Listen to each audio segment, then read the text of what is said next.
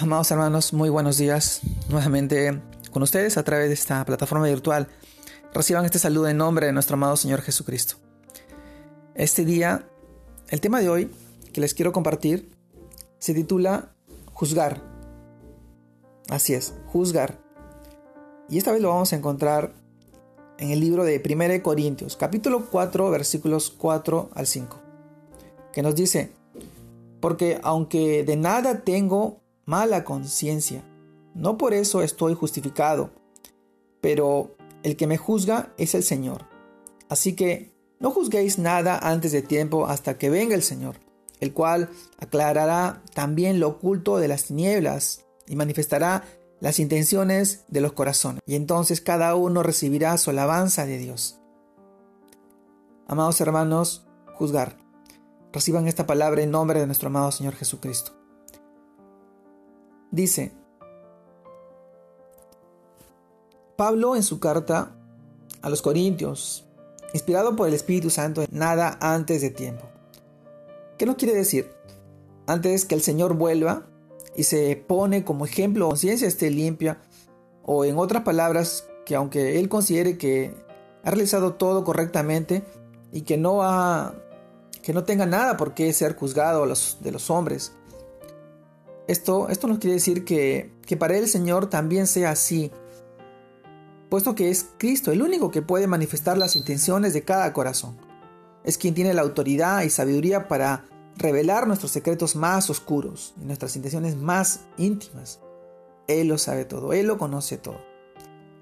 Dice, engañoso es el corazón más que todas las cosas y perverso, ¿quién lo conocerá? Jeremías capítulo 17 versículos 9 y 10. Yo Jehová que escudriño la mente, que pruebo el corazón para dar a cada uno según su camino, según el fruto de sus obras. Ahora, si no tenemos la capacidad de juzgarnos a nosotros mismos, tampoco tenemos el derecho o la autoridad de criticar orgullosamente el obrar de los demás, pues uno solo es el valor de la ley, que puede salvar y perder, pero tú yo te pregunto, ¿quién eres para que juzgues a otro? Santiago capítulo 4, versículo 12. ¿Quién eres? ¿O quiénes somos para poder juzgar a los demás? Además, es también una exhortación a no atemorizarnos en caso de que seamos juzgados, porque otras personas, como ya hemos visto, nos van a señalar y nos van a criticar y nos van a juzgar. Yo te digo, solo Dios puede hacerlo justamente. Así que hermanos, no nos envanezcamos si queremos estar realizando todo correctamente. Y por supuesto, tampoco juzguemos el proceder de nuestro prójimo, de nuestro hermano. Esperemos al Señor juez justo que hará la alabanza y dará a cada uno según como corresponda, debido a sus obras y a sus actos. Amado hermano, juzgar. Tengamos en nosotros un sentir, ese corazón, el Espíritu de Dios que vive y mora en nosotros, a no actuar incorrectamente, a no levantar la mano, señalar el dedo a, personas o criticar o hablar a las espaldas y juzgar, juzgar o criticar y hacer y decir cosas que no son buenas. Nuestro Señor dice, de la abundancia del corazón habla la boca.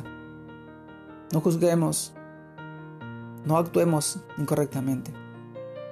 También nos dice que por cada palabra corrompida que salga de nuestra boca nosotros seremos juzgados en la presencia de nuestro amado Señor. Él, Él tiene toda la autoridad para poder juzgar. Yo te animo en este tiempo y en este día a que podamos hacer lo correcto a la vista, a los ojos de Dios, que escudriña la mente y los corazones, como como así lo ha hecho durante todo este tiempo.